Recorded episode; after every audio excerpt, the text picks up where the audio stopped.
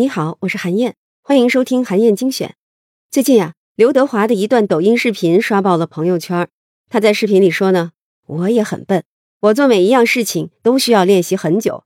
我也是个普通人，我只不过是认认真真的工作了四十年。”这段话呀，感动了很多人。刘德华呢，绝对是一位终身学习的楷模。说到这个终身学习啊，我一直有一个疑惑，脑科学就告诉我们呢。人呢，之所以能学会新的东西，是因为大脑具有可塑性，也就是说可以被重新塑造。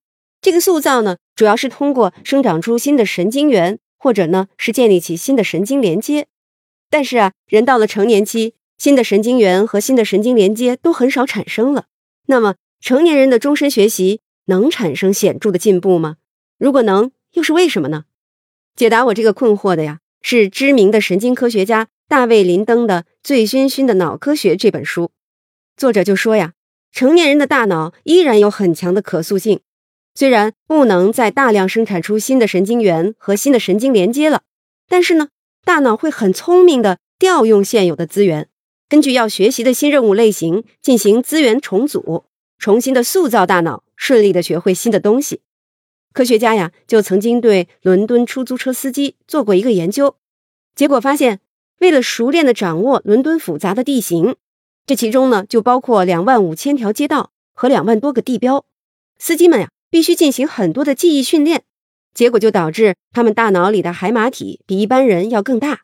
但是啊，司机们的海马体并不是整个变大了，而是海马体的后半部分变大了，因为后部呢是存储环境空间信息的区域，这就会让司机们的空间记忆能力增强，他们才能记住。伦敦市里任何两个地点之间的最短路线，海马体后半部分变大的代价呀，是海马体的前半部分缩小了，这会导致司机们的视觉功能和空间构建能力下降。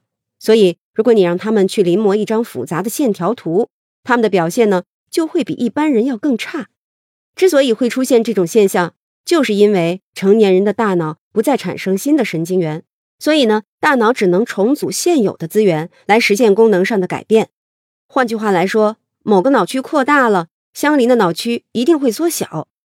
研究还进一步的发现，如果停止了某项学习和练习，那么扩大的脑区就会恢复原来的大小，被调用的大脑资源呀就会被还回去。伦敦出租车司机退休之后，海马体很快啊就恢复到和普通人差不多的样子了。了解了成年人大脑的这个特点呀，你就能更明白终身学习的意义了。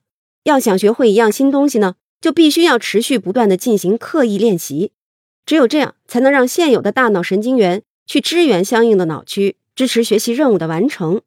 同时呢，也只有不间断的练习，才能让新塑造的脑区继续保持、维护住你的学习成果。